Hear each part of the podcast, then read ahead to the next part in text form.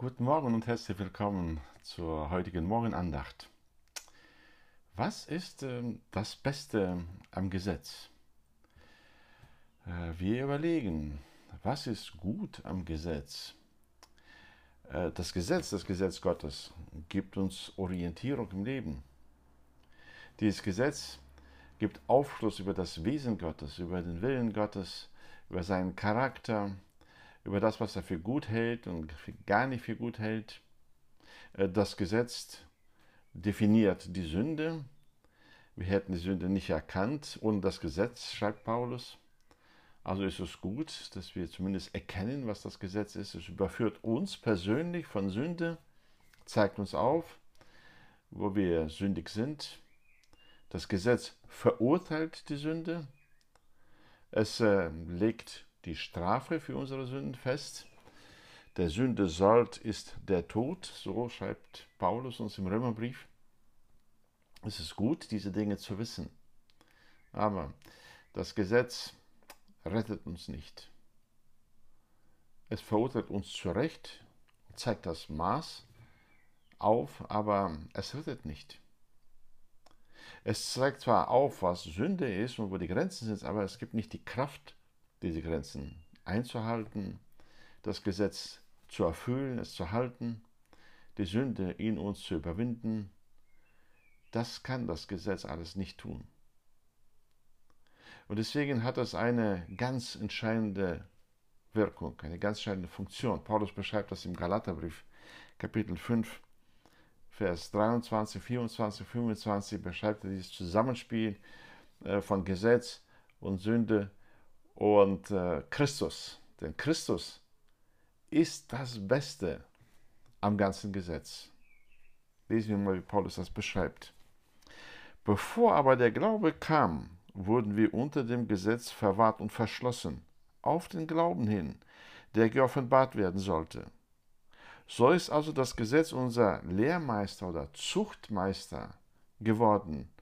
Hier steht das griechische Wort Pädagogos, das heißt, der Mensch, der ein Kind an der Hand nimmt und führt, hinführt, dahin, wo das Kind hinkommen soll. Das Gesetz ist so ein Pädagogos, der uns hinführt. Wohin führt er uns? So ist das Gesetz unser Zuchtmeister geworden auf Christus hin, damit wir aus Glauben gerechtfertigt würden. Nachdem aber der Glaube gekommen ist, sind wir nicht mehr unter dem äh, Zuchtmeister. Die Aufgabe des Gesetzes das Gott gegeben hat, war zu Christus hinzuführen. Es deckt meine Sündhaftigkeit auf, es, denkt, es deckt auf oder kündigt das Urteil an, das ich verdient habe, das mir meine Sünde aufzeigt, zeigt es gleichzeitig auf, dass ich den Tod verdient habe. Der Sünde Sold ist der Tod. Es gibt keinen Ausweg. Ich krieg die Sünde nicht überwunden, allein aus meiner Kraft heraus. Ich brauche einen Löser, ich brauche einen Erlöser. In diesem Sinne treibt das Gesetz zu Christus hin. Deswegen leben wir jetzt, wo wir aus Glauben leben, wo wir glauben, dass Jesus ähm, derjenige ist, der gekommen ist und gelebt hat und das Gesetz gehalten hat. Dass Jesus derjenige ist, der die Forderungen des Gesetzes erfüllt hat derjenige ist aber auch, der die vom Gesetz geforderte Strafe, die ich verdient habe, bezahlt hat. Er hat dem Gesetz Genüge getan. Er hat mich von dem Fluch des Gesetzes befreit. Das Gesetz treibt mich zu Christus hin. In ihm allein finde ich die Lösung die meiner Sündhaftigkeit. In ihm allein finde ich die Erlösung von der verdienten Strafe. Nun, äh, leben wir in Christus. Und Paulus sagt, wir sind nicht mehr unter dem Gesetz. Welche Rolle spielt denn das Gesetz jetzt noch in unserem Leben?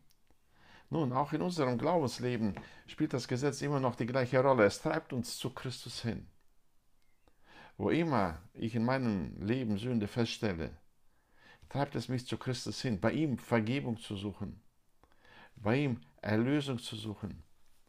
Es zeigt meine innere Verdorbenheit, die noch viel größer ist, als ich bis jetzt erkannt habe. Und auch das treibt mich zu Christus hin, zu seiner Liebe. Es zeigt mir noch mehr die Liebe auf, die Christus zu mir hat. Denn das alles, seine Erlösung hat aus Liebe getan. Meine Reaktion auf diese Erlösung ist Liebe. Jesus hat gesagt, wem viel vergeben ist, der liebt viel. Und je mehr mir das Gesetz aufzeigt, wie viel mir vergeben worden ist, desto mehr liebe ich Christus. Und das ist das neue Lebensprinzip. Wir leben nicht mehr, um das Gesetz zu erfüllen. Wir betreiben nicht mehr Dienst nach Vorschrift, Hauptsache kein Gebot verletzen. Vielmehr leben wir für Jesus. Paulus drückt das noch stärker aus. Ich lebe doch nun nicht mehr ich, sondern Christus lebt in mir. Wir leben um seinetwillen. Wir wollen, dass er in uns lebt. Wir fragen uns nicht danach, was bei ihm verboten wäre, sondern wir fragen danach, was ihm gefällt, was er möchte, was, äh, was in seinem Sinne ist. Wir suchen äh, in unserer Liebe als Antwort auf seine Erlösung unser Leben so zu gestalten, dass es ihm gefällt. Gott äh, segne dich, nicht mehr einfach nur Dienst nach Vorschrift zu betreiben und nicht mehr einfach unter dem Diktat des Gesetzes zu stehen, sondern vielmehr von der Liebe Jesu getrieben zu werden, jetzt auch so zu leben, wie es ihm gefällt. Das Gesetz treibt uns zu Christus und das ist das Beste am Gesetz.